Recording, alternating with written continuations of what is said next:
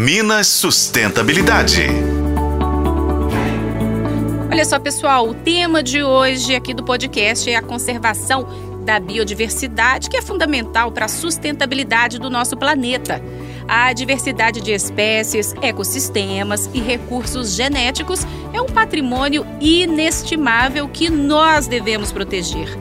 A perda acelerada da biodiversidade traz consequências graves para o equilíbrio ecológico. Ações humanas, como desmatamento, poluição e degradação de habitats naturais, têm causado a extinção de inúmeras espécies e também o desequilíbrio dos ecossistemas.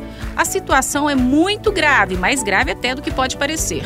E uma boa medida de conservação é criar a manutenção de áreas protegidas, como parques e reservas naturais, que são essenciais para abrigar espécies ameaçadas e garantir a integridade desses ecossistemas, claro. É necessário valorizar a biodiversidade e compreender a importância deles para o nosso bem-estar. A educação ambiental, ali desde os primeiros anos escolares e em casa também, ajuda o ser humano a ir evoluindo com consciência da importância da preservação das espécies.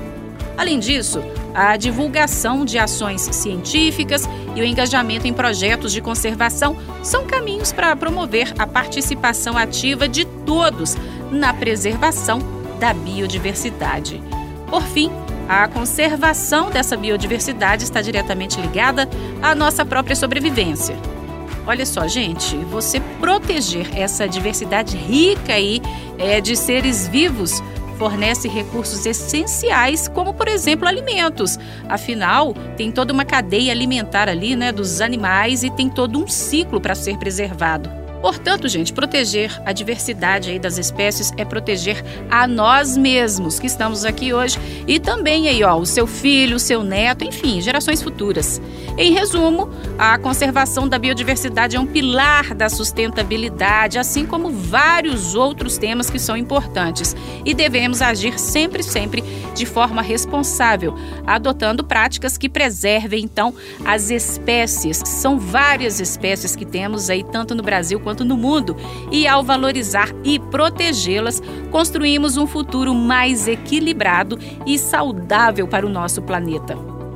Por hoje é só, até a próxima com mais assuntos sobre a sustentabilidade. Claro que eu volto, viu? Eu sou Patrícia Sattler e este foi o podcast Minas Sustentabilidade. Acompanhe pelos tocadores de podcast e na FM O Tempo.